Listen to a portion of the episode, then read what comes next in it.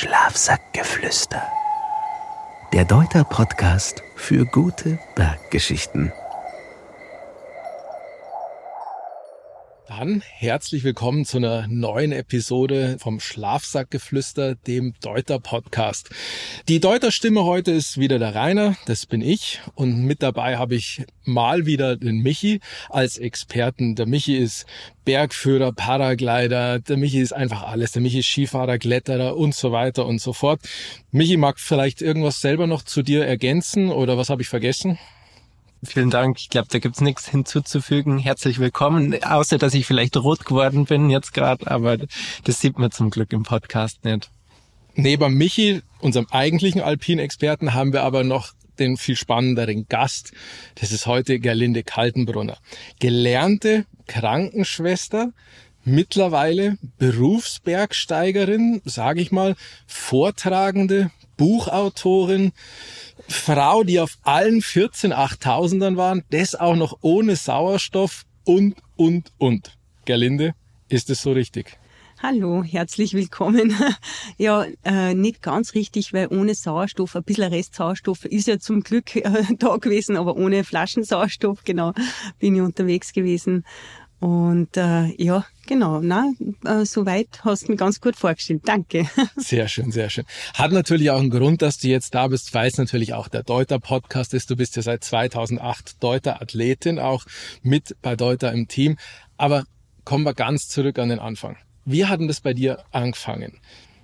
Mm, ja, angefangen, das Bergsteigen in ganz jungen Jahren schon mit dem Gemeindepfarrer aus Spital am Büren. Da habe ich ein großes Glück gehabt. Der war wirklich ein, ein, super Bergsteiger und, und vor allem ein Eiskletterer, Felskletterer. Und das ist schon sehr außergewöhnlich gewesen. Und der hat uns zum Glück immer mitgenommen zum Bergsteigen.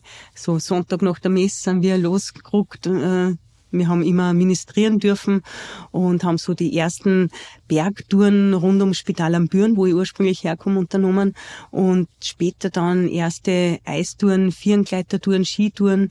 Das ist schon in meiner Jugend eigentlich äh, recht intensiv geworden und äh, mit 23 Jahren bin ich dann aufgebrochen zur ersten 8000er Expedition in einer achtköpfigen Mannschaft im oberösterreichischen Team. Wir waren lauter Freunde, haben wir gesagt, machen wir eine 8000er Expedition, probieren wir's. Und wir haben, muss ich schon sagen, damals zwei sehr erfahrene Leute mit dabei gehabt. Das war schon ein großer Vorteil, weil einfach auch von der Vorbereitung, von der Logistik her, damals hat es ja noch kein, keine Agentur gegeben, äh, wie es es heute gibt in Nepal und in Pakistan, die da alles für einen machen. Da haben wir wirklich alles äh, selber auf die Beine gestellt. Das war eine riesen Vorbereitung, ein riesen logistischer Aufwand für äh, viele, viele Träger Socken kaufen, die haben Sonnenbrillen gebraucht. Ich weiß noch damals jeder eine Schachtel Zigaretten war vorgeschrieben, muss der Träger kriegen und also witzig, Socken, eine Schachtel Zigaretten und Sonnenbrillen. Das war so die Grund, äh, Ausstattung für die Träger, die uns Richtung Basislager begleiten. Und dann natürlich noch hunderte Kilo Mehl, damit sie ihre Chapatis machen können und Linsen. Also da haben wir uns damals um alles selber gekümmert und das war eine sehr spannende äh, erste Expedition. Also diese Erfahrung möchte ich auf gar keinen Fall missen. Jetzt haben wir irgendwie gleich Riesenschritte gemacht, oder? Vom Gemeindepfarrer zum ersten 8000er. Also ich finde es ja echt auch spannend, ja, wie du da dazu gekommen bist, zum Höhenbergsteigen und dazu, dass du eigentlich so ganz berühmte Höhenbergsteigerin auch geworden bist. Und deine Eltern haben die überhaupt nichts mit den Bergen am Hut gehabt? Mm, wir sind insgesamt, also ich habe fünf Geschwister, wir sind sechs Kinder und die haben alle Hände voll zu tun gehabt, könnt ihr euch vorstellen. Und zwar, äh, wir sind drei äh, Mädels und, und drei Burschen und die waren die Eltern beide berufstätig, damit sie das alles irgendwie ausgeht. Und das war schon so, an die Wochenenden sind wir schon ganz viel draußen unterwegs gewesen, aber nicht richtig Bergsteigen, sondern viel mehr äh, im Wald schon, oben auf die Almen. Wir haben ganz viel Bären gesucht, Schwammerl gesucht, das war das eigentlich. Wir waren viel, ganz viel draußen in der Natur, aber nicht richtig Bergsteigen. Und ähm, ja, mein, mein Vater hat ganz viel auch im Holz gearbeitet, da war, war ich ganz viel mit dabei.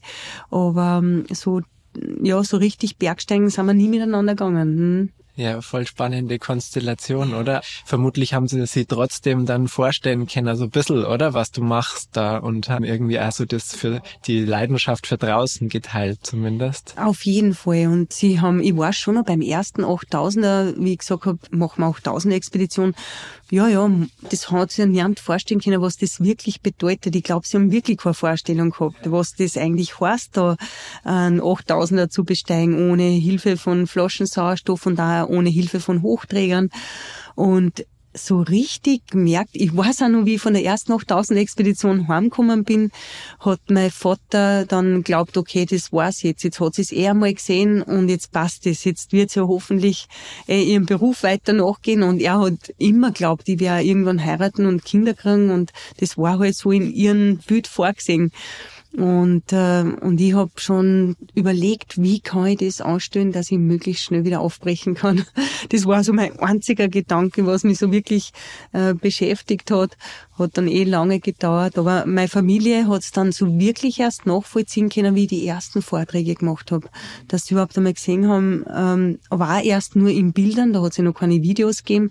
Ja, waren halt Bilder und aha, da stürmt's, aber so richtig spüren haben sie das trotzdem nicht können. Und äh, ähm, damals dann durch die Shisha Bangma Südwand das war 2005, haben wir das erste Mal ähm, eine Filmkamera mit dabei eine Videokamera mit dabei gehabt, drei Chip-Kamera damals noch und erste bewegte Aufnahmen und da hat es ja auch so gestürmt und da waren auch ganz schwierige Bedingungen und dann sind sie, das weiß ich noch, sind sie da gesessen und haben das gar nicht fassen können, der Wind und wie ich schnauf und überhaupt, da haben sie das alles auch mal gehört und äh, von da weg haben sie da schon einen ganz anderen Blickwinkel drauf gekriegt, genau. Aber Vorstellungskraft ist, glaube ich, ein, ein wahnsinnig gutes Stichwort, weil mir fehlt die Vorstellungskraft auch, dass ich sage, wie kommt man denn auf die Idee, wenn man jetzt sagt, du hast die normale Bergevolution mitgenommen, Wandern, dann kam der Pfarrer mit Bergsteigen, vielleicht ein bisschen Eisklettern und dann kommt, oh, 8000er. Das wäre ja mal was. Oder gab es da schon auch noch Zwischenstufen mit, sagen wir mal, du hast noch schnell alle Berge Europas abgehakt? Oder wann kommt dieses Momentum, dass man sagt, bah, Höhenbergsteigen, das wär's. Das ist eine sehr gute Frage. Ich war dann natürlich auch unterwegs bei uns in den Alpen ganz viel, 3000er, 4000er und dann irgendwann der Mont Blanc als großes Ziel angestanden. Und ich habe aber vor allem mit 16 Jahren einen Vortrag gesehen über den K2 in meiner Heimatgemeinde.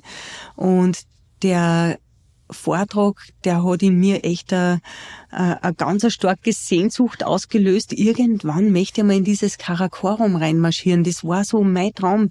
Ich weiß nicht, der Eintritt hat damals 100 Schilling gekostet. Das war damals viel Geld und ich habe meinen Vater gefragt, ob ich da hingehen darf und er sagt, was schaust du da an? Ich sage, ja, beim K2 gibt's da einen Vortrag.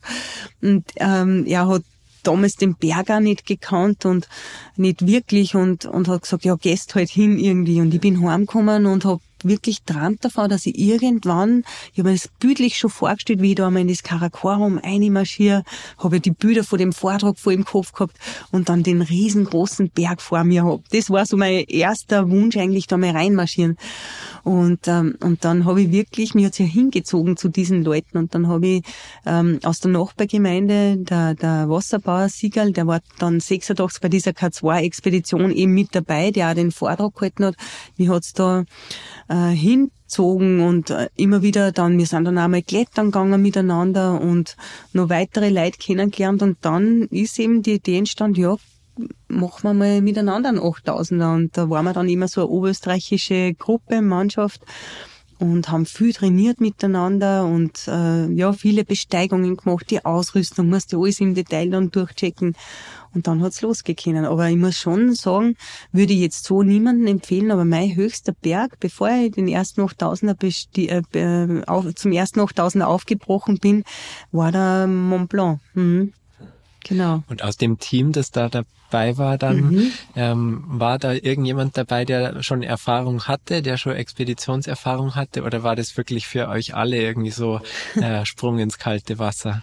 Eben nicht. Äh, also wir haben zwei Leute dabei gehabt, die 8000er Erfahrung gehabt haben, eben der Siegfried mit dem K2 und, und ich glaube Gaschabrum 1 war auch unterwegs. Und am zweiten, unser Expeditionsleiter, der Nick damals, der war auch schon bei einer Gaschabrum-Expedition äh, mit dabei. Und das war ein Riesenvorteil, weil dadurch habe ich natürlich die Regeln des Akklimatisierens ganz genau kennengelernt. Also wie soll man eigentlich vorgehen und nicht zu schnell gehen am Anfang und eigenen Rhythmus finden. Ja, und durch die Nasen atmen, nur so schnell gehen, wie man durch die Nase atmen kann und überhaupt mit der Taktik, wie weit kann man aufsteigen, ein bisschen verweilen, oben wieder absteigen ins Basislager, ein bisschen ausrosten, dann wieder aufsteigen, ein Stückchen höher, so ganz klassisch im klassischen Expeditionsstil Stil waren wir damals unterwegs und da habe ich sehr viel gelernt. Mhm. Ja, und da hat sie wahrscheinlich auch nochmal sehr viel getan, oder? Weil es stelle ich mir vor, jetzt so bei der, wie lange ist das her, die erste Expedition? 1994. Wann war die? 1994, ja. Mhm. Und da war man wahrscheinlich sogar eher noch ein bisschen hemdsärmelig unterwegs, oder? Was die Akklimatisation und so angeht und hat da vielleicht noch nicht ganz so viel Wissen gegeben drumrum, oder? Ja, es war damals also äh, vor allem wirklich Wissen erlangt. Über das habe ich durch die ganzen Erfahrungen, die ich gemacht habe, wie es eben nicht geht. genau. Also da, du musst wirklich am eigenen Körper spüren und es tickt ja jeder Körper anders. Der eine tut es ein bisschen leichter beim Akklimatisieren, warum braucht der andere länger? Weißt du, das haben sich viele Fragen aufgetan gleich bei der ersten Expedition. Und ähm, so das Verstehen, okay, äh, da oben kriegt wirklich jede einzelne ganz normale Bewegung schon eine ganz äh, völlig andere Bedeutung. Wenn du irgendeinen kleinen Fehler machst, der Unachtsamkeit, dann kann das ernsthafte Konsequenzen haben da oben. Und so war gleich mal klar, okay, das oberste Prinzip ist, mein Körper wahrnehmen, einspüren, äh, wie geht's mir eigentlich, wenn ich einen Kopfdruck hab, was ist da los? Aha, ich muss mehr trinken. Das sind alles so Erfahrungen, die machst du dann irgendwann. Du weißt, okay, ich muss die und die Menge an Flüssigkeit trinken, nur dann geht's mir gut. Oder später, das war nicht bei der ersten Expedition, später dann ähm, habe ich gedacht, okay, ich muss mehr Kalorien zu mir nehmen, weil ich verbrenne so viele tausende Kalorien jeden Tag da oben, wenn wir spuren müssen und so weiter. Und ähm, kann und ich verliere Körpergewicht, äh, viel eigentlich auf Expedition. Habe mir gedacht, na, äh, ich muss mehr fettes Essen mitnehmen. Habe alles ausprobiert, dann habe ich Fett gegessen da oben und der Körper hat mit massiven Kopfschmerzen reagiert. Und irgendwann war natürlich klar, okay, fettes Essen funktioniert gar nicht, weil der Körper braucht viel zu viel Sauerstoff für die Verdauung und dadurch reagiert der Körper mit Kopfe. Und so waren das halt viele Sachen, die ich halt dann ähm, ja erst erlernen und erfahren habe äh, dürfen und müssen. Was ja überhaupt eine wahnsinnig spannende Sache bei dir ist, weil du ernährst dich ja ausschließlich vegan. Damals auch schon? Bei der ersten 8000er Expedition nicht. Da war ich noch vegetarisch unterwegs. Also die ersten paar Expeditionen noch vegetarisch, obwohl ich auf Expedition selber habe ich kaum Fleisch gegessen, weil da gibt's eh hauptsächlich Linsen, Kartoffel, Gemüse, Reisgerichte und äh, habe dann erst äh, richtig auf vegan umgestellt ähm, vor 14,5 Jahren, genau. Wenn man jetzt heute in Powerriegeln oder sonstige Gels etc. denkt, das war ja für dich wahrscheinlich damals A nicht vorhanden, B nicht möglich oder du hast sie daheim selber gebacken und mitgebracht. Oder wie stelle ich mir deine Ernährung ja wirklich in Höhenlagen vor? Ähm, in der Hechen ist so, da nehme ich nur leicht verdauliches mit. Äh, Kartoffelpüree, Flocken, die funktionieren richtig gut. Also das wiegt nicht viel, da habe ich die Flocken mit dabei und dann musst du eh oben äh, Eis schmelzen, Schnee schmelzen und dann rührst du die Flocken in das Schmelzwasser ein und dann hast du ja, Kartoffelpü oder Kartoffelpüree, genau. Das funktioniert ganz gut. Und äh, dann Babybrei geht auch richtig gut. Das klingt jetzt so, äh, aber das sind so, das ist so Grießbrei ab dem vierten Monat, funktioniert wunderbar. Natürlich ohne irgendwelchen Zusätzen, also es ist wirklich der Grießbrei und den rühre ich auch ins Schmelzwasser ein und der äh, geht auch gut und der gibt auch gute Energie, sag ich jetzt einmal. Oder Tomatensuppe, Trockenfrüchte, das geht ganz gut. Und die ganzen Riegel, äh, wie du gerade gesagt hast, oder die Bars, die es da gibt, das Problem ist das, dass die meisten in der Kälte so steinhart werden, dass du das nimmer beißen kannst. Und darum muss die Wände dann am Körper tragen. Und ich habe dann auch mehr und mehr geschaut, dass ich wirklich nur Sachen mitnehme, wo keine ähm, chemischen Zusatzstoffe drin sind, weil ich bin immer sensibler und feinfühliger geworden, auch dem Körper und merke dann schon ganz genau, wenn irgendwo Geschmacksverstärker drin sind oder Glutamat in Fertigsuppen, das geht gar nicht. Also das, wenn wir Backelsuppen mit haben, dann ganz biologisch und ohne Zusätze, dann vertragst das auch gut da oben. Der, der Magen ist so empfindlich in großer Höhe auf, auf 7000 Meter, wenn du da irgendwas isst, was nicht passt, dann äh, kommt es gerade wieder retour und darum ist eher so ganz leichtes und selber gemachte Riegel haben wir schon auch immer mhm. wieder mit dabei. Da weiß ja auch, was drin ist und, und aber eben, wie du sagst, im Basislager, da sind wir eh bestens versorgt. Kannst du jetzt heutzutage noch gemütlich zu Hause sitzen und Kartoffelbrei essen oder ist es mit jedem Löffel einmal Chooyo, einmal Nanga Parbat oder sagst du, nee, Kartoffelbrei gibt's im flachen Land so und so nicht für mich? Also ich muss sagen, daheim esse ich viel lieber die gedünstete Kartoffel oder die Kartoffel im Backrohr. Genau, da verzichte ich dann eher auf den Kartoffelbrei, weil ich weiß, wenn ich unterwegs bin auf Expedition, da ist sie dann eh wieder ausreichend. Sehr schön. Kommen wir aber nochmal ganz kurz zurück zu zunächst der Traum, dann die Planung, dann ja auch die erste Expedition. Wie, wie stellt man sich das jetzt vor? Weil tatsächlich in der ersten Expedition, wenn ich das richtig vernommen habe, warst du Teil und schon mal nicht Ausrichter. Aber ich brauche ja Leute. Ich brauche ja wahrscheinlich zunächst mal für den Laien nicht vorstellbar Unmengen Leute, die ja zum Teil Sachen nach oben tragen, die Routen legen, mitgehen, machen. Oder stellt man sich das auch falsch vor? Äh, eine sehr gute Frage, weil ähm, ich glaube, Außenstehende wissen das überhaupt nicht, wie das tatsächlich funktioniert. Wir waren äh, achtköpfige Mannschaft, damals sogar drei Frauen, das habe ich nachher nie wieder erlebt. Äh, Freundinnen auch von mir, die, mit die ich heute noch gern unterwegs bin. Und, äh, und fünf Männer, wir haben uns alle sehr, sehr gut gekannt. Und äh, wir haben am Berg oder auch in der Vorbereitung alles selber gemacht. Wir waren unsere achtköpfige Mannschaft. Wir haben schon Träger gehabt, die unsere ganze Ausrüstung, die Verpflegung ins Basislager tragen. Da haben sie alles abgeladen und dann haben sie die wieder verabschiedet. Und am Berg haben wir alles selber gemacht. Wir haben die Spur selber getreten, wir haben die Hochlager selber aufgebaut. Wir haben alles gleich aufgeteilt, auch vom Gewicht und alles. Also da hat es auch keinen Unterschied gegeben. Und äh, wenn Seile zu legen waren, haben wir die selber gelegt, haben wir alles von daheim mitgenommen. Also da ist kein Riesentrott dabei. Äh, das gibt schon auch bei kommerziellen Expeditionen, wo dann ein Sherpa-Team oder andere Hochträger das für einen machen. Aber genau das, das wollte man ja einfach nicht. Und das wollte ich eigentlich nie. Ich wollte das Wandern mit meinen Kollegen aus eigener Kraft schaffen, eben ohne Hilfe von Flaschensauerstoff und ohne Hochträger. Genau. Und was war dann der ausschlaggebende Punkt nach dieser ersten Expedition, dass gesagt hast, boah, das ist jetzt nicht das letzte Mal gewesen, sondern da bleibe ich jetzt dran und da mache ich weiter und ja, genau. Damals bei der ersten Expedition haben wir den Vorgipfel des Broad Peaks erreicht. Äh, der ist eine Dreiviertelstunde weg vom Hauptgipfel und ist gerade äh, ein paar Meter niedriger. Also ich glaube, das waren 8027 Meter, keine 20 Meter niedriger und eigentlich sieht man so, man meint, man geht so flach um mich, aber es sind dann doch noch ein paar Höhenmeter und mh, mm, damals äh, am Vorgipfel habe ich ja das gar nicht genießen können. Da ist zwar der K2 daneben gestanden, der hat schon so eine Wolkenhülle äh, gehabt, aber ich war so sehr mit mir selber beschäftigt, dass ich da jetzt ja keinen Fehler mache, weil wir müssen schauen, dass wir wieder gut runterkommen. Und unten dann total erschöpft gewesen und müde gewesen, erst einmal geschlafen und wie ich dann munter geworden bin, habe ich mir gedacht, da war ich da oben. Also das war für mich selber so im, erst im Nachhinein habe ich das so richtig genießen können und mich drüber freuen können, weil jetzt bin ich wieder gut herunter und ich hab da umstehen dürfen aus eigener Kraft. Und ich habe nicht gewusst, hält mein Körper denn das überhaupt aus ohne Flaschensauerstoff und die extreme Köten, kann ich mit dem überhaupt umgehen? Da kommen ja so viele Faktoren zusammen und kann ich den schweren Rucksack überhaupt ertragen?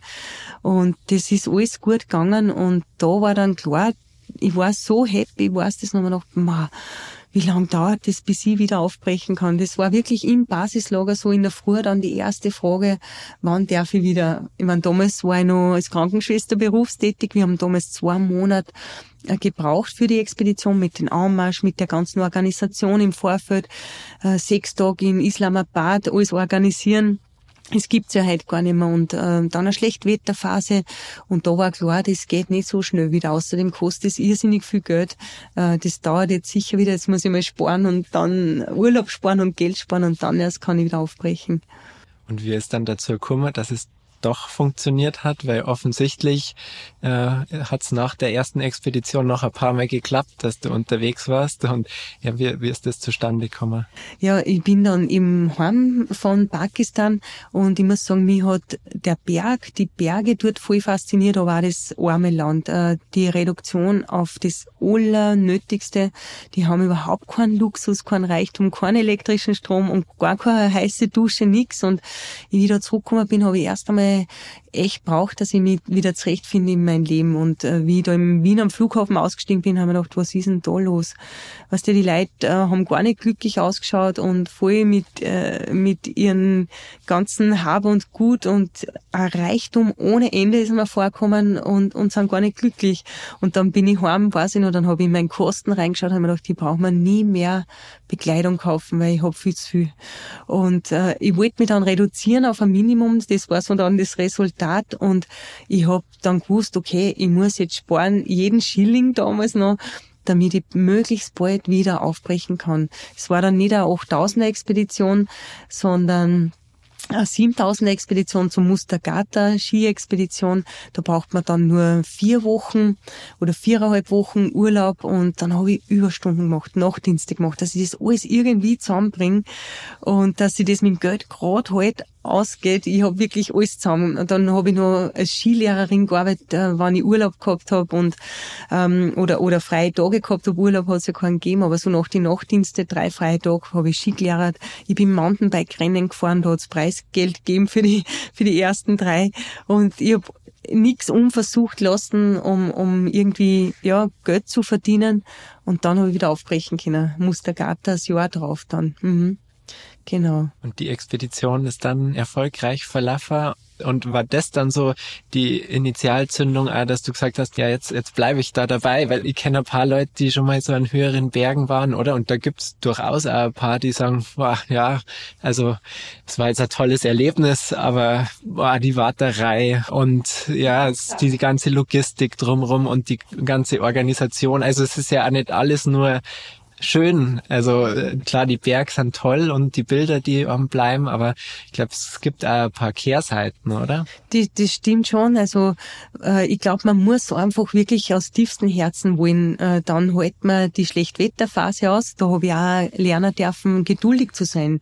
War mir ganz klar, ohne Geduld komme ich nie zu meinem Ziel. Also das waren auch so, so Prozesse, die ich dann ins tägliche Leben so gut integrieren habe können oder Erfahrungen, eben wie geduldig zu sein und nichts erzwingen zu äh, können oder mh, mm, dass das wirklich nur dann funktioniert, wenn ich das aus tiefstem Herzen will, wenn mir irgendwer sagt, du geh da wieder hin, du könntest da berühmt werden oder sonst was, es wird nie funktionieren. Es muss von innen außer selber kommen und ähm, und das war, ja, das, das, hat sie dann, es war noch Mustergata noch nicht vorbei, weil du gefragt hast, wie das verlaufen ist. Wir haben damals nicht den Gipfel erreicht. Wir sind sogar, wir haben einen Lawinenabgang gehabt äh, zwischen Lager 2 und Lager 3 und waren dann äh, happy, dass da alles gut gegangen ist. Und trotzdem hat mich das Expeditionsleben so fasziniert und und dann damals äh, äh, China waren wir ja unterwegs, Mustergata steht in China und da war noch diese Expedition klar, ich möchte wieder aufbrechen. Und dann ist das Jahr drauf einmal der Plan gekommen, ein schöner 6000er. Das hat dann geklappt mit, äh, mit dem Gipfel und da war ich dann das erste Mal in Nepal. Und das war 1997 war das, 96 war ich nochmal auf Trekkingtour in Pakistan, genau. Und, äh, und da war dann schon der tiefe Wunsch, da war ich möchte so gern eigentlich mehr von dem. Und dann ist Jojo gekommen und wirklich ähm, entschieden dafür, dass ich das auch beruflich aussehen möchte, ist dann erst 2003 gewesen. Das war dann schon meine fünfte 8000 Expedition, der Nanga Babat eben da ähm, war dann das große Glück, dass ich ziemlich genau 50 Jahre nach der Erstbesteigung durch den, Herm, durch den Hermann Buhl damals den Gipfel erreicht habe. Und wie ich da zurückgekommen bin, habe ich dann erste ähm, Interviewanfragen gekriegt. Eben weil das, ich glaube, sie sind deshalb aufmerksam worden, weil es 50 Jahre Jubiläum war nach Erstbesteigung Hermann Bull. Und da habe ich dann erste Anfragen für Vorträge gekriegt und dann erste Anfragen von, von Sponsorpartnern, die gefragt haben, eben, ob ich, wie es ausschaut, ob ich Bekleidung habe und, und, und Schuhsponsor und so weiter. Und da äh, habe ich dann den Schritt gewagt, mich mit dem Bergsteigen selbstständig zu machen. Genau. Das heißt, bis zum fünften 8000er warst du letzten Endes Selbstzahler. Mhm. Mhm. Kannst du ungefähr Pi mal Daumen sagen, was kostet denn so eine so eine Expedition? Weil auch hier ist ja immer die Frage, ja, ist das ein Tausender, zehn, hunderttausend? So, weil das ist ja auch das Spannende, wenn du schon sagst, also mit Nachtschichten und Skilehre mhm. und sonstiges, jetzt bist du leider Gottes als Krankenschwester ja nicht unter den Topverdienern. Mhm, das stimmt. Um dann aber zu sagen, und trotzdem jedes Jahr aufgebrochen. Genau.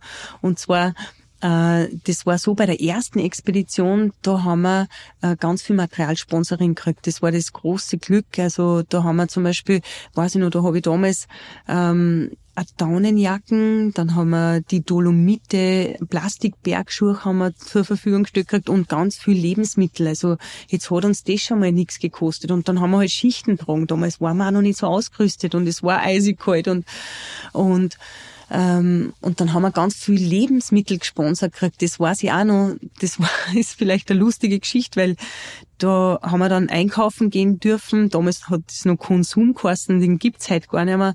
Und da haben wir Lebensmittel einkauft. Alles, was wir glaubt haben, was uns schmecken könnte im Basislager. Und dann hat unser Expeditionsleiter, der hat dann noch äh, Spedition aufgetrieben, die uns die Luftfracht übernimmt nach Pakistan. Und das kostet wirklich viel Geld.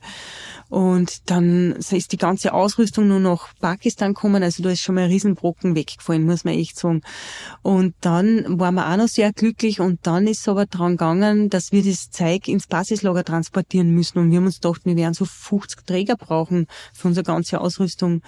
Und dann waren das 108 Träger, die wir braucht haben, weil vier Träger haben nur Ananasdosen dran, weil wir so wie Ananasdosen mitgenommen haben. Also das sind Erfahrungen, die haben wir halt gemacht am Anfang. Da sind wir natürlich gescheiter geworden. Und dann haben wir es eh nie da essen können und haben es dann verschenkt an andere und an die Einheimischen und so weiter.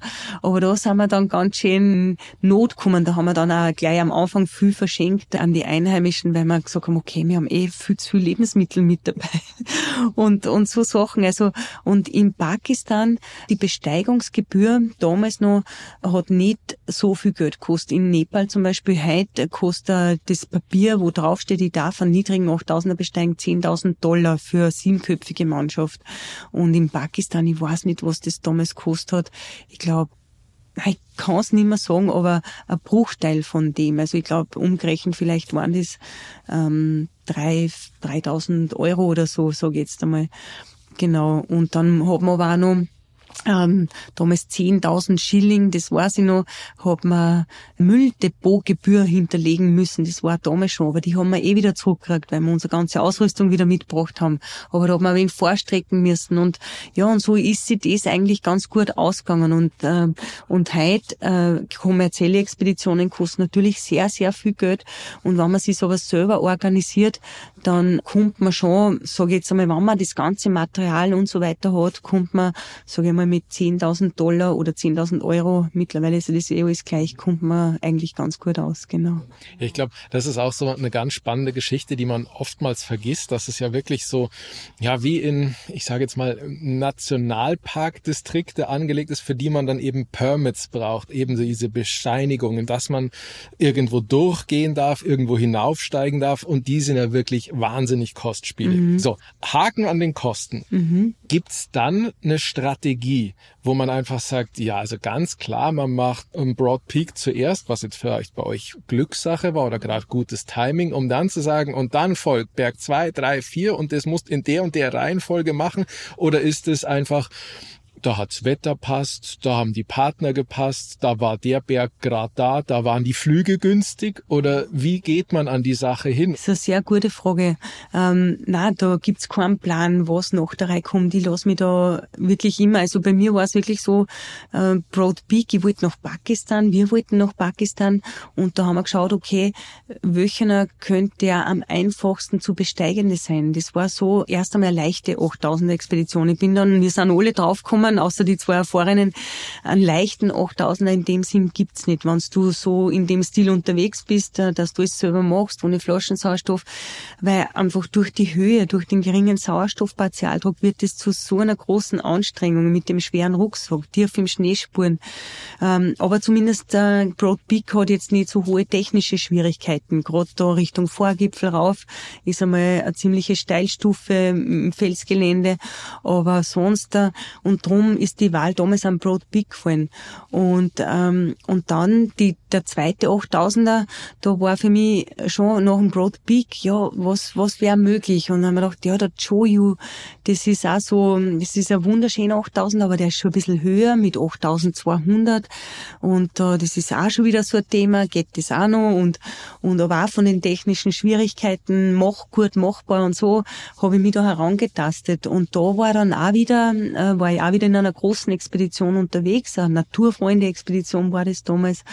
Und ähm, das haben wir dann aufgebrochen und hat auch gut geklappt. Und ich weiß noch, vom Joyu hat man zur Shisha Bangma rüber gesehen. Die stehen recht nah beieinander. Beide Shisha Bangma ganz im Tibet, der Joyu an der Grenze Tibet-Nepal. Und da habe ich schon immer umgeschaut. Und da war äh, ein ganz lieber Freund dabei, ein älterer. Und der, der hat gesagt, bah, das war was, wenn wir jetzt gleich zur Shisha Bangma noch gehen konnten. Jetzt waren wir schon gut akklimatisiert. Und dann habe ich mir gedacht, ja, das stimmt mal, wie super war denn das jetzt? Und ja, ja, genau, und wir wären gar, wir wären da und wären gut akklimatisiert, nur ist das vom Finanziellen überhaupt nicht stemmbar gewesen und auch von der Organisation her. Aber da war schon mal so die Idee im Raum, ja, äh, genau, vielleicht gleich, wenn man gut akklimatisiert ist, nur zu einem zweiten oder so. Da, war das erste Mal, habe ich mich mit dem auseinandergesetzt. Und, und nach dem Makalu, 2001 war das, da war ich wieder in einer oberösterreichischen, also in einer größeren Gruppe unterwegs. Und da habe ich dann aber gemerkt, ähm, ich habe dann schon sehr viel mehr Erfahrung gehabt wie die meisten, die da in dem Team waren. Und wir haben aber einen Expeditionsleiter gehabt, der voll das Sagen gehabt hat, der halt schon gesagt hat, wer, wie, zwei Gruppen, wir haben uns schon besprochen, aber letztendlich hat er entschieden. Und, und da habe ich das erste Mal so gemerkt, boah, ich bin da gefangen in einer Hierarchie.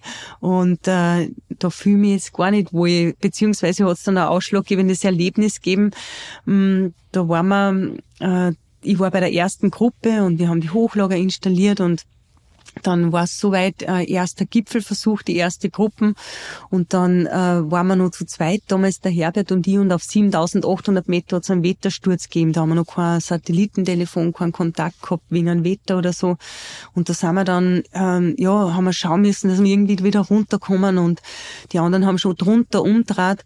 Und dann war irgendwie die Luft so draußen in unserer Mannschaft. Haben gesagt, okay, Gipfel, äh, Gipfelversuch gescheitert, äh, packen wir zusammen und gehen wir heim. Und ich habe mir damals gedacht, boah, wir haben noch zweieinhalb Wochen Zeit, wir haben doch Chancen, nochmal versuchen, ganz klar.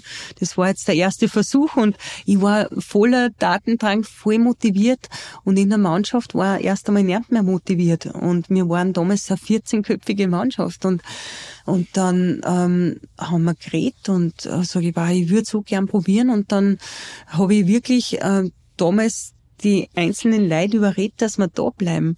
Und dann äh, sind wir beim Abendessen gesessen, ja, okay. Und ähm, zweiter Gipfelversuch, aber jetzt kommt die zweite Gruppe dran und da bin ich nicht dabei. Und da ist mir alles runtergefallen, weiß ich noch, da sind wir am Abend im Mannschaftszelt gesessen, ja, aber ich bin da nicht dabei. Und ich war, ich war voller Datendrang und hab nicht mit dürfen.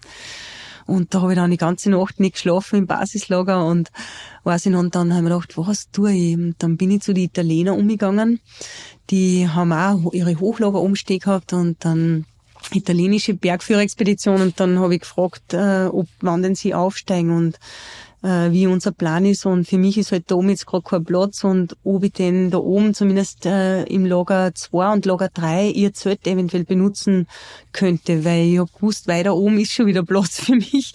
Und dann waren die voll lieb, haben so selbstverständlich, also jederzeit und ich kann mich da einlegen, gar kein Thema. Und dann bin ich wieder um mich und habe gesagt, ich bin morgen auch mit dabei, habe mir das organisiert. Und das war damals schon so, da habe ich mich natürlich gegen einen Expeditionsleiter gesetzt, der war da nicht so happy drüber, dass ich da eigenständig jetzt da agiere.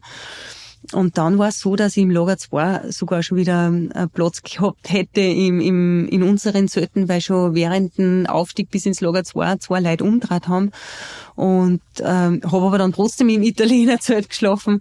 Und dann sind damals also drei Leute von unserer Mannschaft äh, zu dritt sind am Gipfel gekommen. Und da war dann für mich der entscheidende Moment hinterher, wo ich gewusst habe, ich will nicht mehr in so einer großen Mannschaft unterwegs sein, wo ich nicht selber voll mitbestimmen darf. Und dann bin ich das Jahr drauf aufgebrochen, habe gedacht, na, äh, ich brich jetzt auf allein und teile mir die Genehmigung mit, mit anderen Bergsteigern. Das kann man auch machen. Schreibt mir die Agentur an, fragt, habt ihr Leute für einen Mannersloh zum Beispiel war das. Der hat gesagt, ja, äh, wir haben drei Leute. Sag ich, darf ich da auf die Genehmigung ähm, und das Küchenzelt teilen? Und ähm, dann war ich da dabei. Ich habe die Leute nicht kennt, die waren jeder eigenständig unterwegs. Und dann ist aber da auf der Genehmigung auch noch ein Italiener gewesen, den ich dann gut gekannt habe. Das war natürlich schön. Und so ist dann der Start gewesen, dass ich nur noch in kleinen Teams und nur noch mit Leuten unterwegs war, die ich sehr gut kenne. Jetzt finde ich, hört man da irgendwie schon heraus, dass du eigentlich bald schon zu den Leistungsträgern da irgendwie gezählt hast in der Expeditionsgruppe.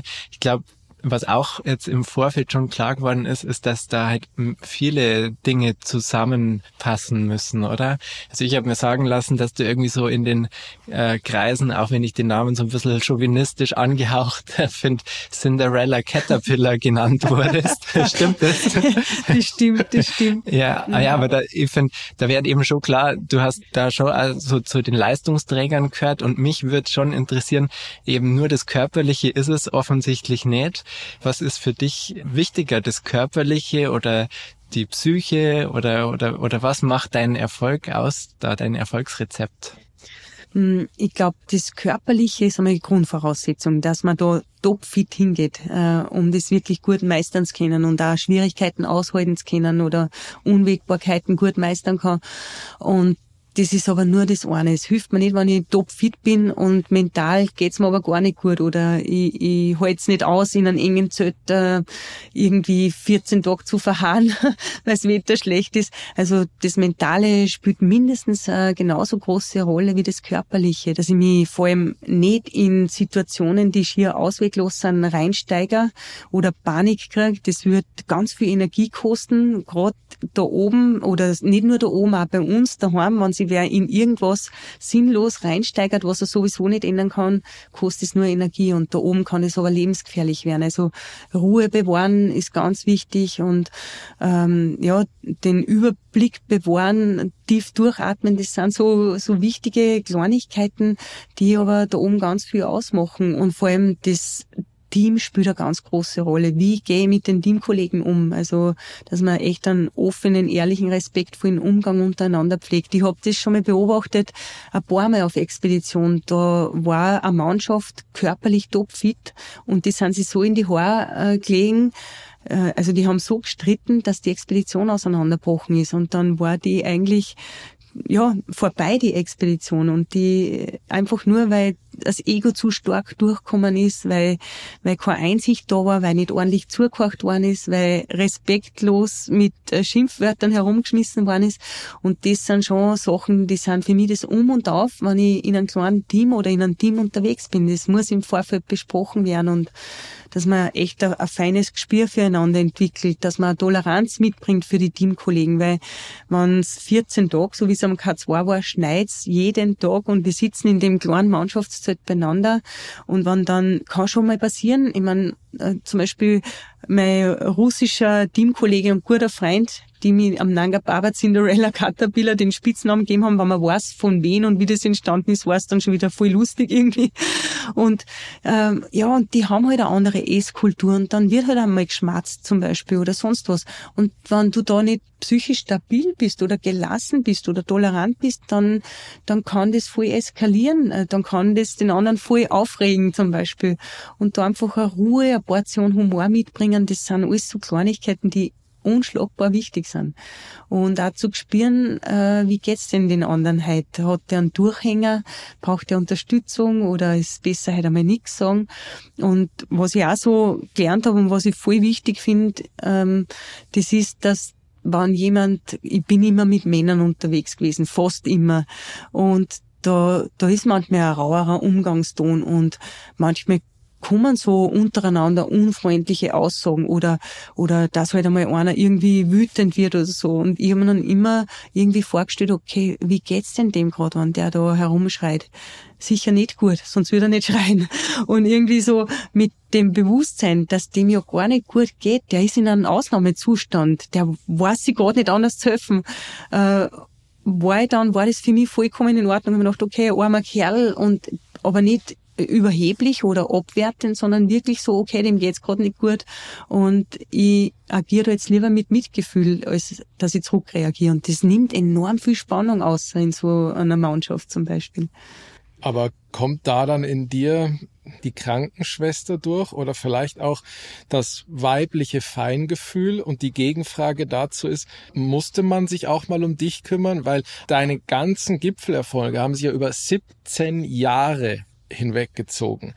Da kann es ja nicht nur Hochs gegeben haben. Also hast du da dann auch was zurückbekommen, nicht nur vom Berg, sondern vielleicht auch an der vermeintlichen Unwort Bergkameradschaft? Hm, ja, schon viel. Hab schon auch viel zurückbekommen. Glücklicherweise bin ich selber nie äh, so richtig schwer krank geworden oder habe ich so richtig, ja, ähm, mal Hilfe braucht, habe ich schon auch ein paar Mal, äh, vor allem mental noch äh, tiefen Rückschlägen oder starken Rückschlägen. Aber sonst muss ich sagen, habe ich die Rolle auch ganz gern übernommen, dass ich mir ein bisschen um andere kümmere und äh, ich habe auch recht ein feines Gespür, wie geht's an anderen und was ist passend gerade und was ist jetzt unpassend oder wann ist gut was zu sagen und wann ist es einmal wichtig zu schweigen und da bringt halt jeder so ein bisschen seins mit, seine Fähigkeiten. Der eine kann ganz gut Sachen reparieren, da darf dann niemand hingehen und sagen, du, das funktioniert da gerade nicht, kannst du mal nachschauen, zum Beispiel. Und so, äh, so ergänzt man sich da in einem Team äh, im Idealfall richtig gut, genau. Das heißt, da tritt dann schon dieses Alpinismus geht nur mit Egoismus schon in den Hintergrund oder Gipfelerfolg, das tritt in den Hintergrund? Ja, also da muss ich schon sagen, Egoismus, wenn man wirklich voll egoistisch unterwegs ist, ähm, kann das schon vielleicht auch gut gehen, aber langfristig nicht und es ist vor allem nicht erfüllend. Und ich glaube, es um und auf, wenn man in einer Mannschaft unterwegs ist, äh, dann hat Egoismus überhaupt nichts verloren, sondern dann ist es schon ein gutes Miteinander und natürlich sind wir alle Alpha-Tiere, die da unterwegs sind, klar. Und aber mit dem Bewusstsein, da reden wir natürlich auch drüber, dass man gerade deshalb respektvoll miteinander reden, einen respektvollen Umgang äh, pflegen untereinander und alles ausreden, in Ruhe ausreden, nicht irgendwie so seine Meinung durchdrucken, gar nicht wirklich zuhören, was der andere zu sagen hat. Wenn man das im Vorfeld äh, in der Ruhe gut anspricht, äh, dann funktioniert das auch ganz gut. Und es ist immer wieder gut, wenn da noch einer drin ist, der da vielleicht äh, wieder ja, das Ganze wieder ein bisschen äh, zum Ursprung zurückleitet. Äh, das kann auch sein, dass das wichtig ist, hat es immer wieder gegeben. Aber dann kann das gut funktionieren. Und auch wenn es Meinungsverschiedenheiten gibt, ich meine, die gibt's natürlich und die sind ja auch wichtig, die unterschiedlichen Ansichten. Aber dass man das dann auch akzeptiert und trotzdem schaut, dass man auf einen gemeinsamen Nenner kommt und nicht alles zerredet, das ist auch so wichtig, sondern dass man immer wieder an dem festhält, hey, warum sind wir eigentlich da? Und wir haben da ein gemeinsames großes Ziel und an dem festhalten und uns an dem ausrichten. Und genauso wichtig, äh, wir haben ja immer selbst äh, die Wahl zu entscheiden, fokussieren wir uns jetzt auf das voll negative, jetzt schneit's jetzt 14 Tage oder, oder wie es am K2 war, zu viert in einem ganz engen Zweimann-Bioak zelt, da kannst du nicht schlafen drin und das geht sowieso nicht und da erholen wir uns nicht und und und, kannst du ja voll einsteigern, wenn man will. Oder wir fokussieren uns auf das, dass dennoch was Positives hat, nämlich ist stehe warm da drinnen und wir sind zu viert und die Nacht da rund, das halten wir schon aus. Also, und das denke ich mir so oft, äh, wenn was nicht wenn was schief läuft, auch im täglichen, dem okay, irgendeinen Sinn wird schon haben und was ist da dran positiv oder trotzdem gibt's was, wo ich, wo ich da festhalten kann und wenn man das nicht aus die Augen verliert, dann kann man da ganz gut unterwegs sein. Ist das was, was du schon mitgebracht hast? Also diese positive Einstellung oder ist das auch was, was du gelernt hast über die Jahre da auf Expedition? Und ich glaube, du bist ein recht spiritueller Mensch, oder? Wenn ich das so richtig interpretiert habe aus unseren Gesprächen und, und auch aus dem, was ich so gelesen habe über die. Also wie viel hast du dir gelernt äh, und einfach auch über die Erfahrung. Und wie viel bringst du da mit? Was meinst? Hm, also ich glaube, so das Positive ist mir ein bisschen in die Wiege gelegt äh, Ich bin von klar auf angeblich immer schon sehr positiv gewesen und eine frohe Natur, sage ich jetzt einmal. Und äh, viel habe ich natürlich gelernt durch die Expeditionen, also durch die Erfahrungen ich war nicht von Anfang an geduldig zum Beispiel. Das habe ich gemerkt, ohne Geduld geht's nicht. Okay, ich will geduldig sein, aber ich habe immer schon den Traum gehabt, schon in meiner Jugend und dann mehr und mehr und bis zum heutigen Tag und das bleibt wahrscheinlich äh, mich selber zu optimieren und schauen, was kann ich selber noch lernen, wie kann ich mich weiterentwickeln. Das war immer schon ein spannendes Feld für mich. Und als Krankenschwester habe ich auch ganz, ganz viel gelernt. Ähm, so gerade das Thema Umgang mit Sterben und Vergänglichkeit. Also ich äh, war auf einer Station, wo, wo wir Onkologiepatienten gehabt haben und das hat mich auch sehr geprägt und das äh, rückt dann auch alles wieder so äh, in, in Relation, wenn sie über irgendwer was, irgendwer über irgendwas aufregt und denke mir mal, aber um was geht's eigentlich wirklich? Äh, und, und so habe ich da, glaube ich, schon viel erfahren, erlernen dürfen und das Grundsätzliche habe ich aber schon mitgebracht. Und dann habe ich von der Kindheit her sicher auch viel lernen dürfen, weil es nicht immer ganz so leicht war. Aber äh, das muss ich sagen, rückblickend betrachtet bin ich total froh und dankbar über meine Kindheit, äh, dass so war, wie es ihm war. Genau. Jetzt ist auch ein Punkt gerade noch gefallen, der man ja leider am Berg auch beschäftigt, Sterben und Vergänglichkeit, gerade gerade bei solchen Unternehmungen, oder? Ja, wie schafft man das, auch mit den, mit den Erlebnissen fertig zu werden und das dann irgendwie über 17 Jahre diese Begeisterung auch irgendwie aufrecht zu erhalten oder nur länger? Du meinst, bist ja, glaube ich, immer noch bergbegeistert. Ja, gell? brich immer noch gern auf Expedition auf, schlaf immer noch gern in einem Zelt. Ich weiß nicht, wann das aufhört. genau. ja, also da habe ich auch Erfahrungen gemacht, gleich bei der ersten Expedition, wo ähm, aus der tschechischen Mannschaft äh, zwei junge Bergsteiger ums Leben gekommen sind. Der eine höhenkrank, äh, Lungenödem schon im Basislager und der zweite ist mit die Innenschuhe im Lager 2000 Zelt raus und ist über 1000 Meter abgestürzt, weil er ausgerutscht ist. Und so tragisch das damals war, ich war schockiert damals. Und äh, wir haben dann in der Mannschaft über das gesprochen und so tragisch das war, so sehr habe ich was gelernt fürs Leben, nämlich, dass ich mich nicht äh, beim Anmarsch äh, unter Druck setzen lasse, wenn irgendwelche Kollegen schneller gingen, sondern ich gehe so schnell, wie es für mich gut ist und finde meinen Rhythmus und atme nur durch die Nasen, egal wer da an mir vorbeirennt. Das hat sich so eingeprägt dadurch, weil die sind da aufgerannt und äh, damals der, der Siegfried, äh, erfahrener, hat gesagt, lass nur rennen denen wird's nicht gut gehen da oben, weil ich hab damals auch gesagt, du, können wir nicht auch ein wenig schneller gehen, weil wir sind so langsam dahin. Und da habe ich dann verstanden, okay, das ist überlebensnotwendig. Oder ich würde niemals das Zelt mit den Innenschuhen verlassen, sondern ich habe immer die festen Schuhe und möglichst Steigeisen. Das sind dann auf einmal so, so prägende Erlebnisse, die total tragisch sind und die mir aber ganz viel beigebracht haben. Und so auch die Jahre danach, äh, oft, wenn was passiert ist, wo ich mir gedacht habe, okay, was hat das jetzt für einen Sinn? Also äh, wirklich Sinn sieht man natürlich keinen, aber zumindest dürfen wir, die überlebt haben, da echt ähm, viel lernen und vor allem zu verstehen, mit je, je mehr Routine man hat, ähm, desto vielleicht unvorsichtiger könnte man werden. Und da war so ein einschneidendes Erlebnis mit Erhard Loretan. Ich meine, der alle 14 8000er souverän bestiegen hat und an seinem 52. Geburtstag an einen leichten 4000er abgestürzt ist, weil er die letzten Meter wollte die Steigeisen nicht anziehen, weil er geht eh so und ist ausgerutscht. Und äh, da denke ich mir, voll tragisch und alles, aber es gilt achtsam zu sein bis zum Schluss und ja nicht in irgendeiner durch die Routine schlampig werden oder unvorsichtig werden. Das kennst du als Bergführer ganz besonders. Mhm.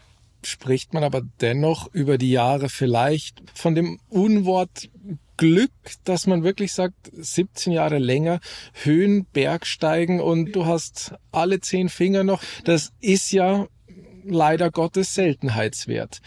Ist es dann Glück oder ist es Achtsamkeit, Bewusstsein und Planung oder mhm. ist immer so und so viel Prozent Glück gehabt? Genau, ich glaube, dass immer ein Quäntchen Glück dabei ist. Auf jeden Fall so bei all dem Können, Disziplin, Geduld, alles, was man braucht, ein gutes Team, äh, muss ich wirklich sagen, habe ich immer auch Glück und ich sage auch Beistand gehabt, äh, dass ich gut runtergekommen bin. Anders äh, wäre es nicht gegangen. Und dennoch gerade zehn abfrieren, weil du das angesprochen hast, das ist vor allem Disziplin, muss ich sagen. Äh, das kann man schon wirklich äh, vermeiden, wenn man seinen Körper wahrnimmt und reinspürt, weil man friert sich nicht einfach so die Zehen ab. Ähm, man muss viel trinken, man muss hinspüren und ich tue auch viel so visualisieren, Wärme visualisieren, das kann man alles machen und das wirkt da. Und ich hab halt auch öfter umdraht, wenn ich kein Gefühl mehr in die Zehen gekriegt habe. Also äh, Erfrierung tut er erst einmal nicht weh. Man spürt dann einfach die Zehen nicht mehr.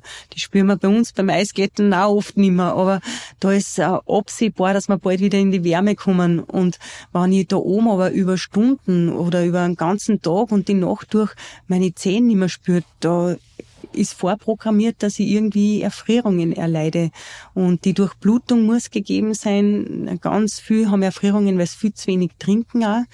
Und um die Blutzirkulation aufrechtzuerhalten, braucht es Flüssigkeit und das heißt halt auch, wirklich fünf Liter Flüssigkeit äh, zu trinken. Und das wiederum braucht Disziplin beim Schneeschmützen, weil nach einem ganzen Tag größter Anstrengung willst du am Abend nur noch ins Zelt liegen und, und, und in den Schlafsack reinkuscheln und, und, und die Augen zumachen. Aber das dauert dann oft bis Mitternacht, bis ich meine Sache fertig gemacht habe und das äh, Getränk getrunken habe.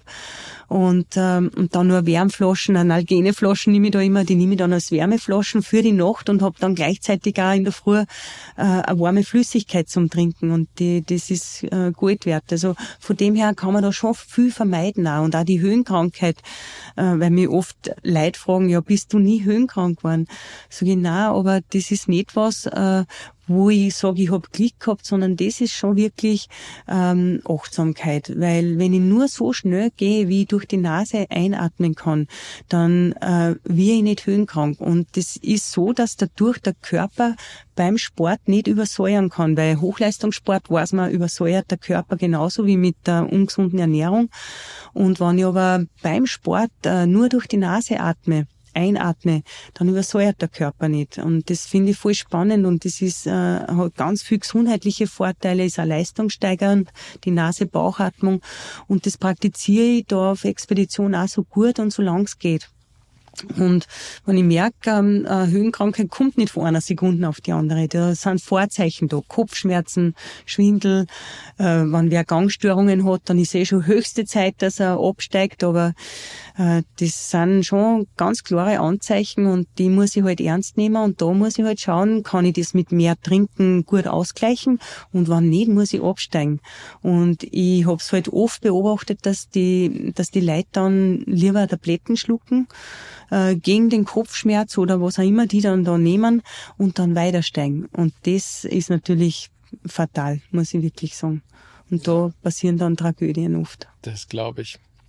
Bei dir muss man ja wirklich sagen, mit Durchhalten und Biss und Motivation, das ist ja gipfelte, schönes Wortspiel, ja dann am Schluss tatsächlich mit dem K2, oder? Wie sehr hat dich der Berg geärgert? Äh, darf ich noch einhaken, weil für mich ist das jetzt erst klar geworden, dass der K2 eigentlich so dein Sehnsuchtsberg war, oder? Weil du ganz am Anfang ja äh, irgendwie von, von dieser, äh, von dem Vortrag erzählt hast und dass der dich eigentlich so motiviert hat. Äh, hättest alle 14 8000er gemacht, auch wenn der K2 dich nicht so lang geärgert hätte. genau. Zudem, ähm, genau, möchte ich kurz was sagen, geärgert hat mich der K2 nie. Äh, das, das habe ich wirklich äh, nie so empfunden. Äh, aber es ist schon so, dass man der ganz viel Erfahrungen beschert hat, sage ich einmal so. Ich meinte Ärger auch mit Anläufen. Mhm, also genau, das ist ja okay. tatsächlich nicht einfach nur, ja. jetzt sind wir da, rauf, ja. runter, haken, sondern genau. das war ja schon wirklich Arbeit. Ja, genau. Das war, das war zum Teil sehr harte Arbeit. Der größte, allergrößte Anstrengung wirklich, also wo ich sagen kann, ich habe sicher mein ganz persönliches Limit nochmal verschirmen können äh, mit diesen Anläufen oder, oder hab's verschoben aber das war schon äh, ganz zach manchmal. Und vor allem war es aber trotzdem so, ich habe ja sechs Versuche in drei Expeditionen auf der pakistanischen Südseite unternommen und sechsmal habe ich äh, über 8000, oft weit über 8000 Meter umdraht bauchtief im Schnee versunken, bei allerschönsten Wetter einfach nicht vorwärts kommen, also wo, wo einfach klar war, über dem Flaschenhals, also die Hauptschwierigkeiten schon hinter mir gehabt und, äh, und dann da vorn gesteckt mit der Schaufel gewerkt und einfach nicht mehr vorwärts kommen. Es ist nicht gegangen und es war nur äh, ein Äquatorianer vorn dabei und ein Kanadier, wo wir versucht haben, die Spur zu treten und alle anderen haben sie hinten angestellt und es war aber kein Vorwärtskommen. Es ist nicht mehr gegangen und das ist dann einfach so. Es da, das zeigt dann dann immer so stark auf, okay, Natur gibt die Rahmenbedingungen vor, in denen dürfen wir uns bewegen, wenn es nicht geht, geht's nicht. Und immer, wenn ich gesund wieder runtergekommen bin, mit meinen Kollegen zusammen, dann war es für mich immer trotzdem eine, eine super Erfahrung. Ähm, äußerste Anstrengung war natürlich immer schön gewesen, wenn es geklappt hätte, aber hat nicht sein wollen. Und war eigentlich trotzdem immer happy. Haben mir gedacht, okay, habe mich jetzt mal vom Basislager verabschiedet, ja, ich komme wieder ganz sicher, der wunderschöne Berg, irgendwann darf ich auf. So habe ich mich immer verabschiedet. Und beim sechsten Versuch ist dann ähm, der Frederik abgestürzt, da neben mir am Flaschenhals. Und da hat's mir im Boden weggezogen, erst einmal da oben. Obwohl wir ja gar nicht in derselben Mannschaft waren, aber wir haben uns schon gut gekannt und sein Kollege hat umdraht und der Ralf hat damals umdraht. Und dann war sie noch so gut, da habe ich noch mit Ralf gefunkt, da waren wir schon Flaschenhalsnähe. Und er hat gesagt, ah, das Wetter kommt ganz gut und ähm, es wird ein richtig guter Tag werden. Und dann haben wir uns noch angeschaut und dann haben wir gesagt, today is our day. So, es war so klar, heute darf man den Gipfel besteigen und äh, Verhältnisse haben ganz gut passt und, ähm, und dann steigen wir da auf und dann wird's im Flaschenhals einmal so 70 Grad steil. Da haben wir dann eben damals äh, glaubt, also dass wir uns gegenseitig sichern. Das wäre so der Plan gewesen und vorher sind wir ungesichert aufgestiegen, wo es nicht so steil war. Und er war so drei Meter schräg oberhalb von mir und auf einmal, ich hab's nicht genau gesehen, zack, ähm, hat das Gleichgewicht verloren und, und, und ist abgestürzt. Und da hat's mir im Boden weggezogen. Und da, wie echt, wie ich da runtergekommen bin, erst einmal spannend, wie, wie der Körper dann trotzdem funktioniert, trotz der Ausnahmesituation. Ich habe nur gewusst, jetzt muss ich schauen, dass ich da irgendwie selber gut runterkomme und, und bin dann wie automatisch hochkonzentriert auf jeden Schritt da abgestiegen, dann hat Steinschlag gegeben, weiß ich noch, habe ich gewusst, okay, ich muss warten, bis dunkel wird, weil, bis, bis wieder alles zusammenfriert und dann erst kann ich weitersteigen, sonst erschlagt's mich da jetzt. Das waren so die Gedanken und dann habe ich mich so in einer Felsnische gekauert, auf, auf 7200 Meter oben und habe gewartet, bis finster wird und dann bin ich mit dem Kegel meiner Stirnlampe bin ich abgeklettert, also wir waren an der, ich war an der Jason-Routen unterwegs und dann bin ich da um 11 Uhr am Abend beim Einstieg gewesen, da habe ich dann der Ralf und unser Koch abgeholt und da war klar, ich glaube, der Berg, der will mich einfach nicht. Das war so da. Ich meine, da habe ich dann da hat alles auslassen damals. Ich habe voll gewarnt. Ich habe richtig gemerkt, jetzt erst kommt alles raus, was da oben gewesen ist. Da oben habe ich das dann gar nicht zulassen, da mich irgendwie einzusteigern oder drüber nachzudenken, weil sonst wäre ich da selber nicht runterkommen. Und wie ich dann in Sicherheit war, da ist auslassen. Und, und da habe ich mich verabschiedet vom Berg, so, wo ich mir gedacht habe, nein, ich glaube, ähm, es wird nichts mehr mit K2, der will mich nicht. Das war so das, das Erste.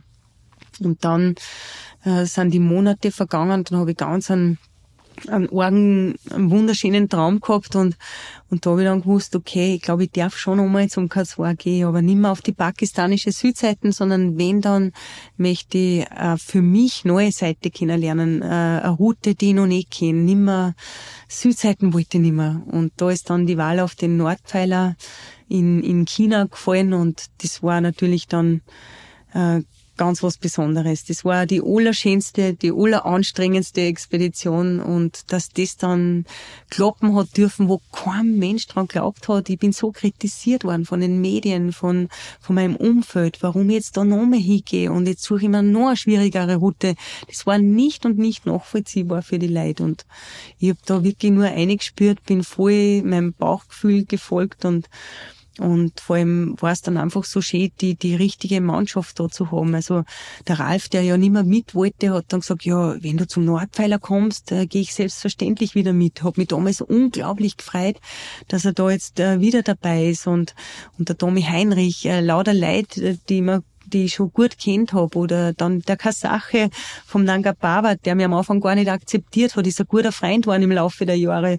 Und, und der Russe und so weiter. Der Tarek aus Polen und so haben wir dann eine super Mannschaft beieinander gehabt und da hat es dann ja, gelingen dürfen.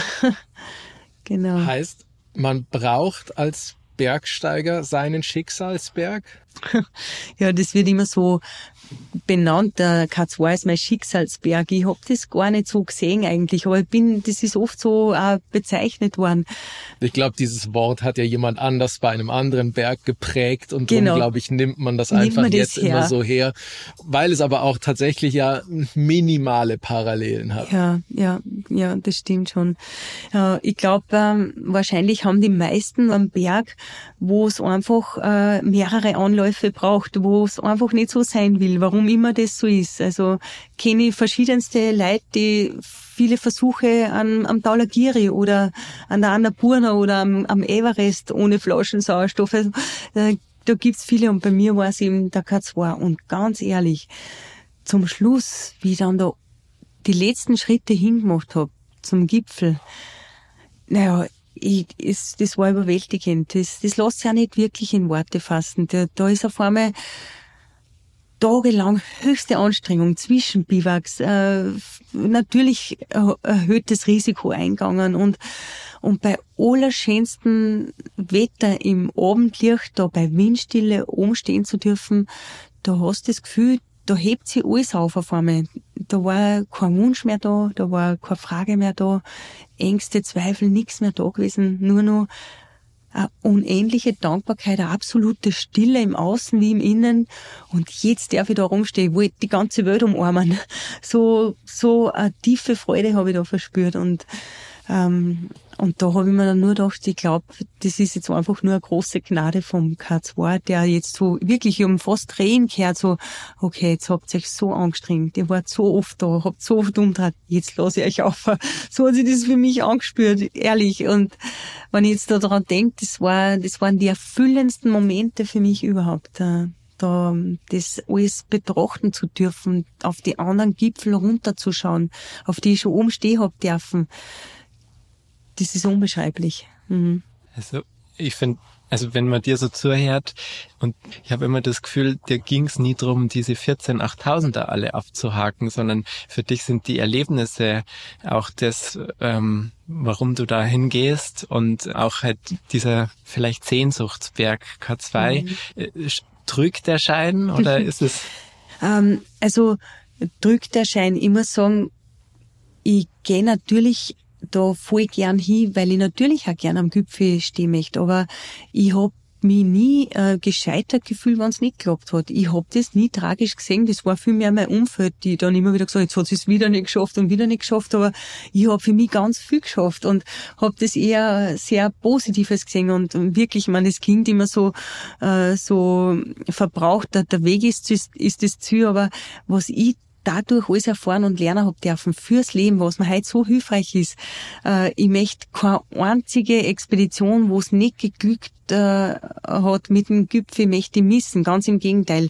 Das waren immer diese Expeditionen, die mich fürs Leben stärker gemacht haben und noch besser ausrichten haben lassen, die, die mich irgendwie auch, ja, ähm, sehen haben lassen, dass wir eigentlich äh, ein Funken nur sind, wenn man das große Ganze betrachtet und da, da wird man dann automatisch irgendwie auch äh, viel, sage ich jetzt mal, dankbarer für alles, dass man das überhaupt machen darf und ähm, ja, und gleichzeitig war es dann schon immer wieder schön, ganz oben ankommen zu dürfen.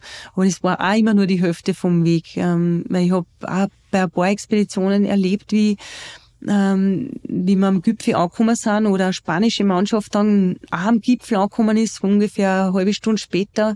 Und einer von denen war so erschöpft, dass er beim Beginn des Abstieges sie verhaspelt hat mit den Steigeisen und 1000 Meter abgestürzt ist. Also da wird dann wieder so klar, okay, das Ziel ist erst erreicht, wenn man gut unten ist. Und, ähm, und das waren halt immer, ja, voll prägende Erfahrungen und zum Schluss war es überhaupt nicht mehr die 14 8000er, sondern wirklich äh, so einfach nur wow, das war so eine Erfüllung, wie ich da unten angekommen bin mit meinem schweren Rucksack, ich habe einen Wecker gestellt und habe in den Himmel geschaut und habe nur noch danke, danke, danke. Jetzt habe ich es geschafft, äh, dass ich den K2 besteige. Und das waren halt dann auch alle 14 8000er. Und irgendwann, das muss ich vielleicht auch noch ergänzen, war schon dann der Wunsch da, das war noch ein Kanchenjunga, ganz ein schwieriger 8000er. und ich da dann angekommen bin im Basislager, bin ich auf so einem großen Stein gesessen und habe aufgeschaut und dann habe ich da zum Drama angefangen. Wow, wenn ich doch einmal auf jeden der 14 8000er steht, der so hat sich das dann schon ein bisschen entwickelt, muss ich sagen. Und da bin ich halt dann auch immer wieder aufgebrochen, aber nie, ich habe nie irgendwie so einen, einen Zwang oder einen Druck verspürt. Wenn es nicht geklappt hat, hat es nicht geklappt. Ähm, ja. Ja, toll. Ich habe Gänsehaut beim Zuhören. Total. Ich auch. Also ich, ich, ich könnte ja auch, glaube ich, ewig noch zuhören. Ich, ich glaube, ich muss aber auch leider Gottes echt auch nochmal nachbohren. Weil jetzt erzählst du selber immer von mentaler Stärke. Du machst aber auch einen mental so gefestigten Eindruck. Kann man so ein 8000er einfach mal jetzt, wenn man einen Durchschnitt ziehen würde, in mental vorher, während und danach einteilen? Wie kann man das, kann man das beschreiben? Hm, ist, ist jetzt relativ schwierig, weil, ähm, obwohl ich muss sagen, ich bin bei jeder Expedition mit großem Respekt äh, dran gegangen, tue ich heute noch. Und nicht nur die 8000, auch niedrigere Berg oder bei uns die Berge. Also mir ist schon ganz klar, sein kann immer und überall was. Ein Restrisiko bleibt einfach und darum war, ist für mich immer ähm, der, der große Respekt und vor allem bei den hohen Bergen auch wirklich eine große Ehrfurcht da. Und da bitte ich auch immer den Berg um, klingt wahrscheinlich komisch, aber mehr Erlaubnis, äh, dass ich da rauf darf und wieder gut runterkomme. Und währenddessen ähm, muss ich sagen, ist so Freilich, manchmal sind Zweifel da, aber wäre im Vorfeld äh, klappt's und, und dann hört man da gewisse Erfahrungen und so oft, gerade äh, grad kein zwei Nordpfeiler, wenn ich mich von dem beeinflussen hätte lassen, weil der hat nur ganz wenige Besteigungen, haben schon viele probiert, aber immer nicht zurückkommen oder auch oft wirklich gescheitert in dem äh, Bergsteiger nimmer zurückgekommen sind. Der hat nur ganz wenig Besteigungen und irgendwie habe ich das schon gewusst und ähm, bin mit großem Respekt dort dran gegangen, haben uns bestmöglich vorbereitet und habe aber dann diese, was ich gewusst habe von anderen, habe ich total außen vor lassen, weil ich will meine eigene Erfahrung machen und es ist trotzdem immer anders. Und währenddessen ähm, ist es auch oft so, wir bereiten uns vor, weil man ich wachse auch immer mit dem, was gerade da steht und was gerade ansteht und versuche dann die jeweils schwierigsten Situationen bestmöglich zu meistern.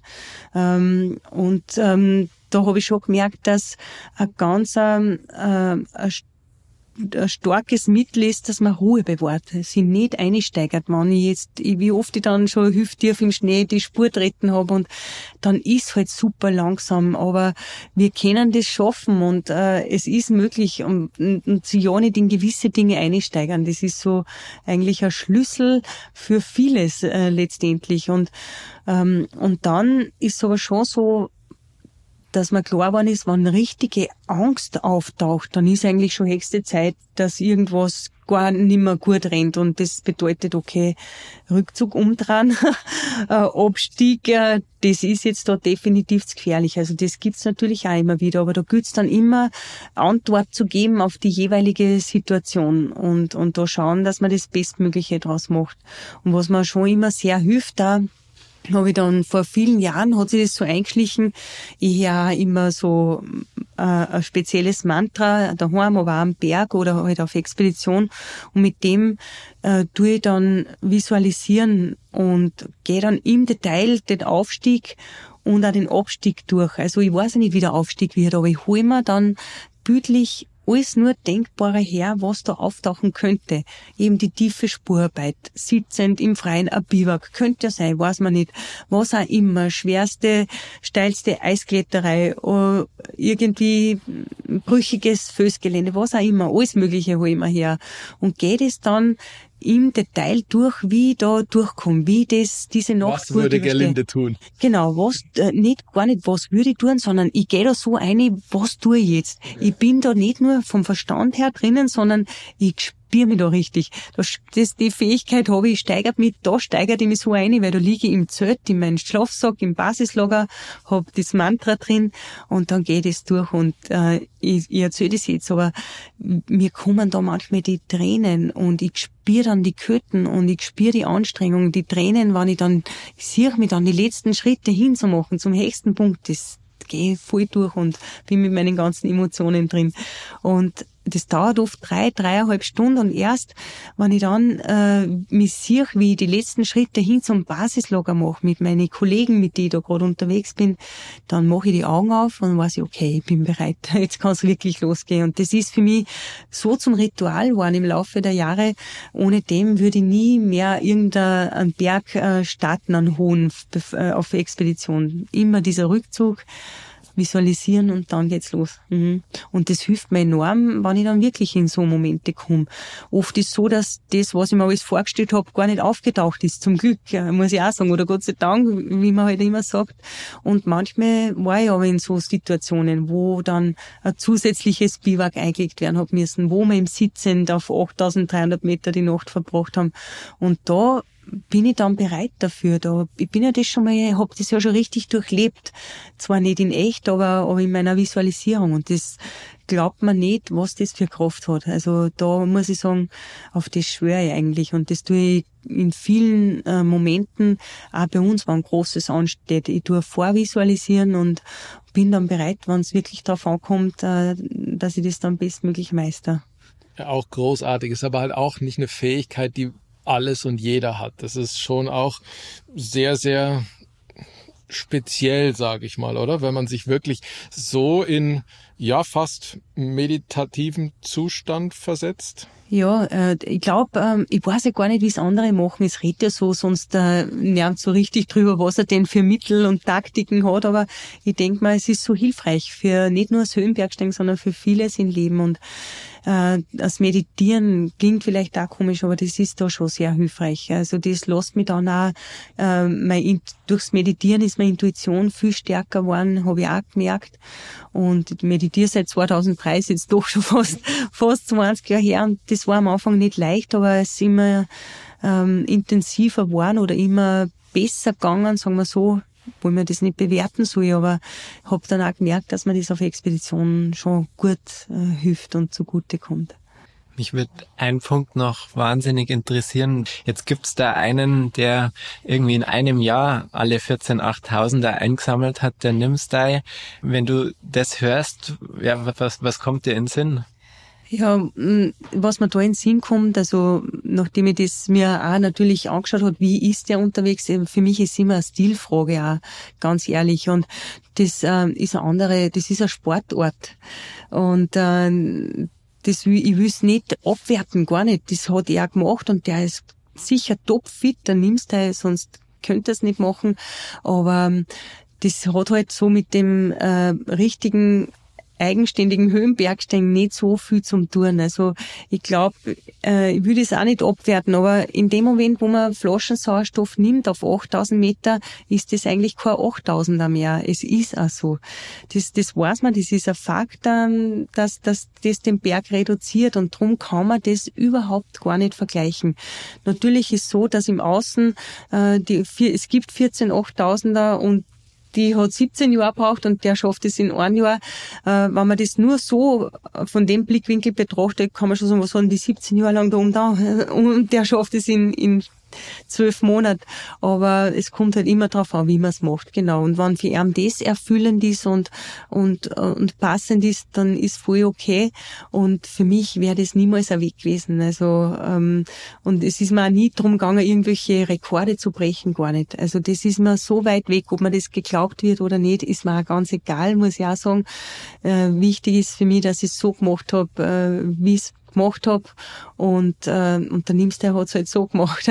genau. Und es ist halt ein Unterschied, ob ich überall mit dem Hubschrauber hinfliege, ob ich Flaschensauerstoff nehme, ob man die, die Hochlager installiert sind oder ob ich nach äh, 14-stündiger Anstrengung, wo ich mir selber meine Seile verlege äh, und dann eine Plattform aus dem Eis außerhack, eineinhalb Stunden das Zelt aufstelle und dann einmal fünf Stunden Schneeschmelz, bis ich meine Flüssigkeit hat oder ob ich da ankomme und mir wird alles serviert. Also das sind Welten dazwischen. Ich muss das echt sagen und ich würde es überhaupt nicht schlecht reden. Es ist einfach ganz ein, ein anderer Ort des Unterwegsseins. Aber es sind auch die 14 8000er. Ja, na, ich habe jetzt da bewusst so krass gegenübergestellt, weil ich finde, dass das jetzt eben in unserem Gespräch ja so toll rausgekommen ist, dass das ein Prozess ist, der irgendwie für, für dich selber total lehrreich war und wahrscheinlich ist es in einem Jahr auf jeden Fall eine ganz andere Qualität, wie das auch über 17 Jahre ist, wenn man das so erleben darf. Ja, es ist ganz anders natürlich, ja. Das auf jeden Fall. Wenn wir die hohen Berge jetzt mal kurz hinter uns lassen, was machst du heute? Wie ist es heute? Wenn man jetzt die großen Berge alle abgehakt hat, gehst du heute wieder wandern, klettern hinterm Haus oder gibt's schon noch Pläne? Sucht man noch Abenteuer oder ist man damit durch? Eine sehr gute Frage. Mm, also ich habe, nachdem ich die 14 8000er besteigen hab dürfen, war, wie ich zurückgekommen bin, ich bin ja da oft gefragt worden, weil du das zuerst angesprochen hast mit der Lehre, bist du dann in ein Loch gefallen. Äh, das habe ich nie gehabt. Also erstens war es so, dass ich ja damals schon das Ziel gehabt habe, ich würde so gern diesen Nupze besteigen, ein wunderschöner, hoher 7000er. Also da habe ich ja schon wieder einen Plan gehabt, um aufzubrechen. Ich wollte sogar nochmal zum Nanga Baba, die Rupal-Flanke. Und da war aber dann schon klar, na die 8000er, die sind abgeschlossen. Ich habe da wirklich, ähm, kann man einfach nur Danke sagen, dass es so geklappt hat, wie es geklappt hat. Und äh, da war dann, dann der McKinley, da wollten wir eigentlich die Casino-Route, das hat dann nicht geklappt, dann sind wir eine andere Route aufgestiegen. Und Monte Samiento-Expedition, also andere Berge, die, die wunderschön sind und, und die abgelegen sind. Also, und so sind die Berge jetzt nicht mehr die 8000, aber schöne 5, 6, 7000 Expeditionen, ganz viel schöne Berg bei uns. Ich habe ähm, ja, wieder mehr Fokus aufs Fels, äh, Felsklettern gelegt. Äh, das war während der 8000er Zeit habe ich schon auch gemacht, aber nicht so intensiv, weil da ein anderes Training und eine Vorbereitung angesagt war.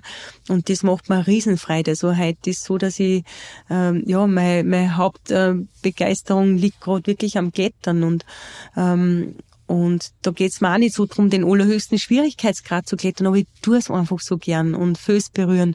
Und jedes Mal wieder denke ich mir, ich brich ja immer noch so gern auf Expedition auf. zu einem schönen sechs oder siebentausender. Ich tue das äh, nach wie vor voll gern. Und dann sind es die Schulprojekte in Nepal, die mir sehr am Herzen liegen und äh, wo ich mich auch voll engagiere, auch mit Vorträgen und mit der Nepal-Hilfe Beilengries zusammen. Das ist sehr schön und mit Stefan Nestler und mit meinem Partner gemeinsam.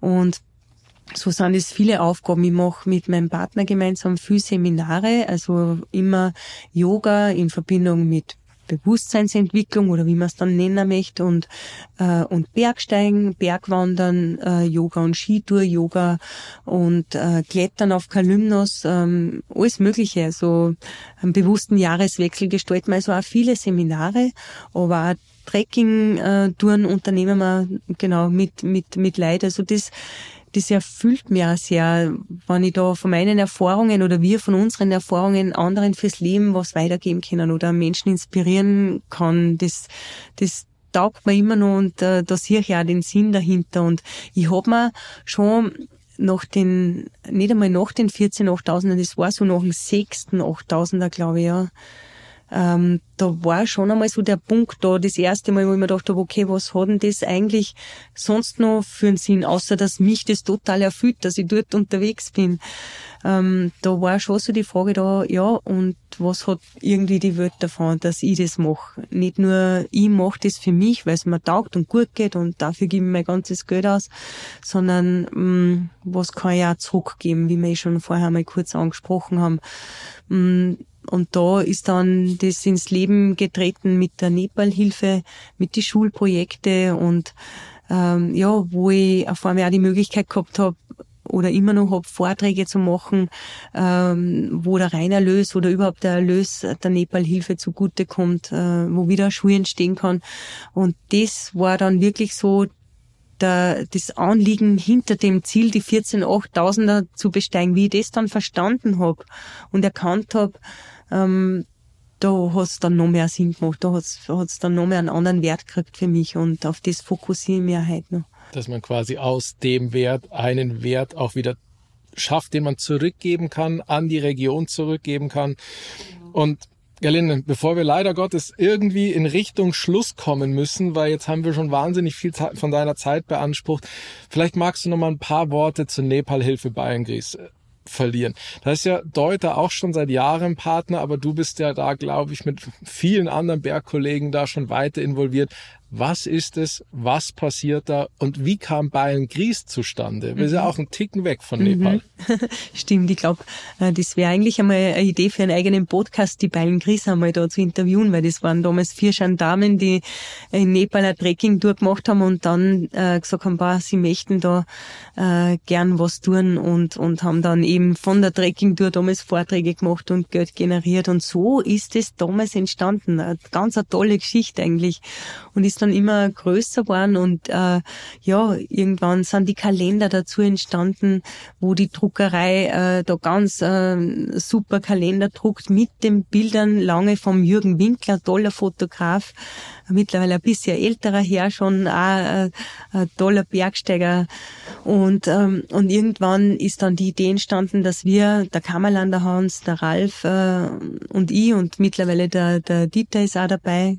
Und äh, dass wir da Bilder zur Verfügung stellen und den Kalender dann, äh, der gestaltet wird und der wird äh, verkauft und auch da der Erlös kommt der Nepalhilfe zugute, ist ein ganz ähm, ein ehrenamtlicher Verein und wo wirklich jeder Cent äh, in Nepal ankommt. Für die Schulprojekte, das äh, Waisenhaus ähm, in Kathmandu, wo mittlerweile schon ähm, ja einige rauskommen sind, die ganz tolle Berufe erlernt haben und auch schon wieder im Waisenhaus arbeiten, um neue Kinder aufzunehmen. Ähm, unterschiedlichste Schulprojekte, Blindenschulen, äh, jetzt gerade erst ähm, voriges Jahr eröffnet worden, ähm, eine Schule für Kinder und Jugendliche mit Handicap, also auch ganz toll, so eine Tagesstätte. Das äh, war, das, das berührt einfach tief im Herzen, wenn man sieht, wie die betreut worden sind. Die sind in einer Blechhütte gesessen, ähm, Kinder, junge Erwachsene mit Behinderung, die sind da von einer Person betreut worden, haben einmal am Tag was zu essen gekriegt und am Abend sind sie wieder abgeholt worden.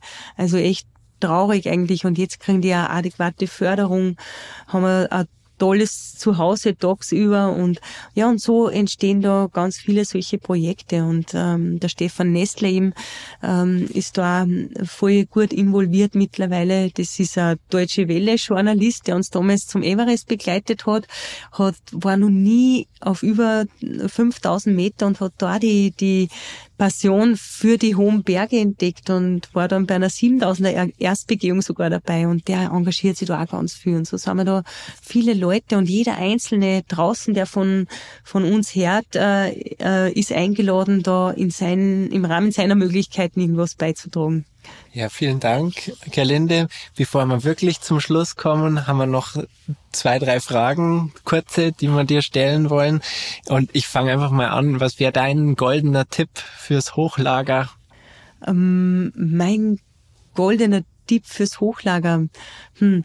Also ähm, nicht zu viel mitnehmen, ähm, leicht verdauliches Essen einbocken und durch die Nase atmen. Ganz wichtig, wenn man da umsitzt. Und viel trinken. Thema Packen. Bist du ein guter Packer oder ein schlechter Packer? Und wenn ja, was vergisst du gerne? also der beste Backer bin ich nicht, muss ich auch sagen. Also ich schlicht dann immer fünfmal um, weil ich mein Zeug doch nicht unterbringe. Es ist immer begrenzt von, äh, von der Tasche, die man da mitnehmen darf und ähm, reduziere mich dann immer jedes Mal wieder dem, nein, ich habe immer noch zu viel Zeug mit und dann tue ich halt das noch und das noch außer, aber irgendwann ist dann immer alles drin und dann kann es losgehen und äh, ich tue aber einpacken, muss ich auch sagen, viel lieber wie auspacken, wenn ich wieder zurück bin. Und wenn du wählen dürftest, Fels oder Eis, was ist dein Favorit und warum? Hm. Ah, das kann ich echt nicht sagen, weil ich bin unfassbar gerne im Föß unterwegs und so gerne auch im Eis unterwegs. Also gerade so im kombinierten Gelände, das mag ich eigentlich am allerliebsten. Hm. Also beides. Beides.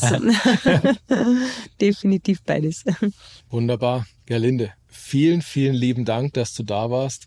Es ist ja tatsächlich, muss man, jetzt muss es fast schon ein bisschen kitschig werden, weil eigentlich heißen wir ja Schlafsackgeflüster, der Deuter Podcast für gute Berggeschichten. Für mich war das heute die besten Berggeschichten. Vielen lieben Dank für diese akustische Reise. Bleib wie du bist, bleib gesund und mach das alles so weiter, wie du es bis jetzt gemacht hast. Danke. Ja, ich sag danke vielmals. Es war mir echt eine große Freude, da zu sein. Speziell, äh, ja, Schlafsackgeflüster finde ich voll super, weil ich bin natürlich mit alter Schlafsäcken unterwegs und ähm, ja, freue mich halt ganz besonders über diese Einladung und danke an euch beiden. Dankeschön. Vielen Dank, Gelinde. Danke. Lasst die Geschichten weiterleben, indem ihr diesen Podcast abonniert und mit euren Freunden teilt. Und für noch mehr Stoff zum Träumen folgt Deuter auf Instagram oder schaut auf deuter.com vorbei. Wir freuen uns auf euch.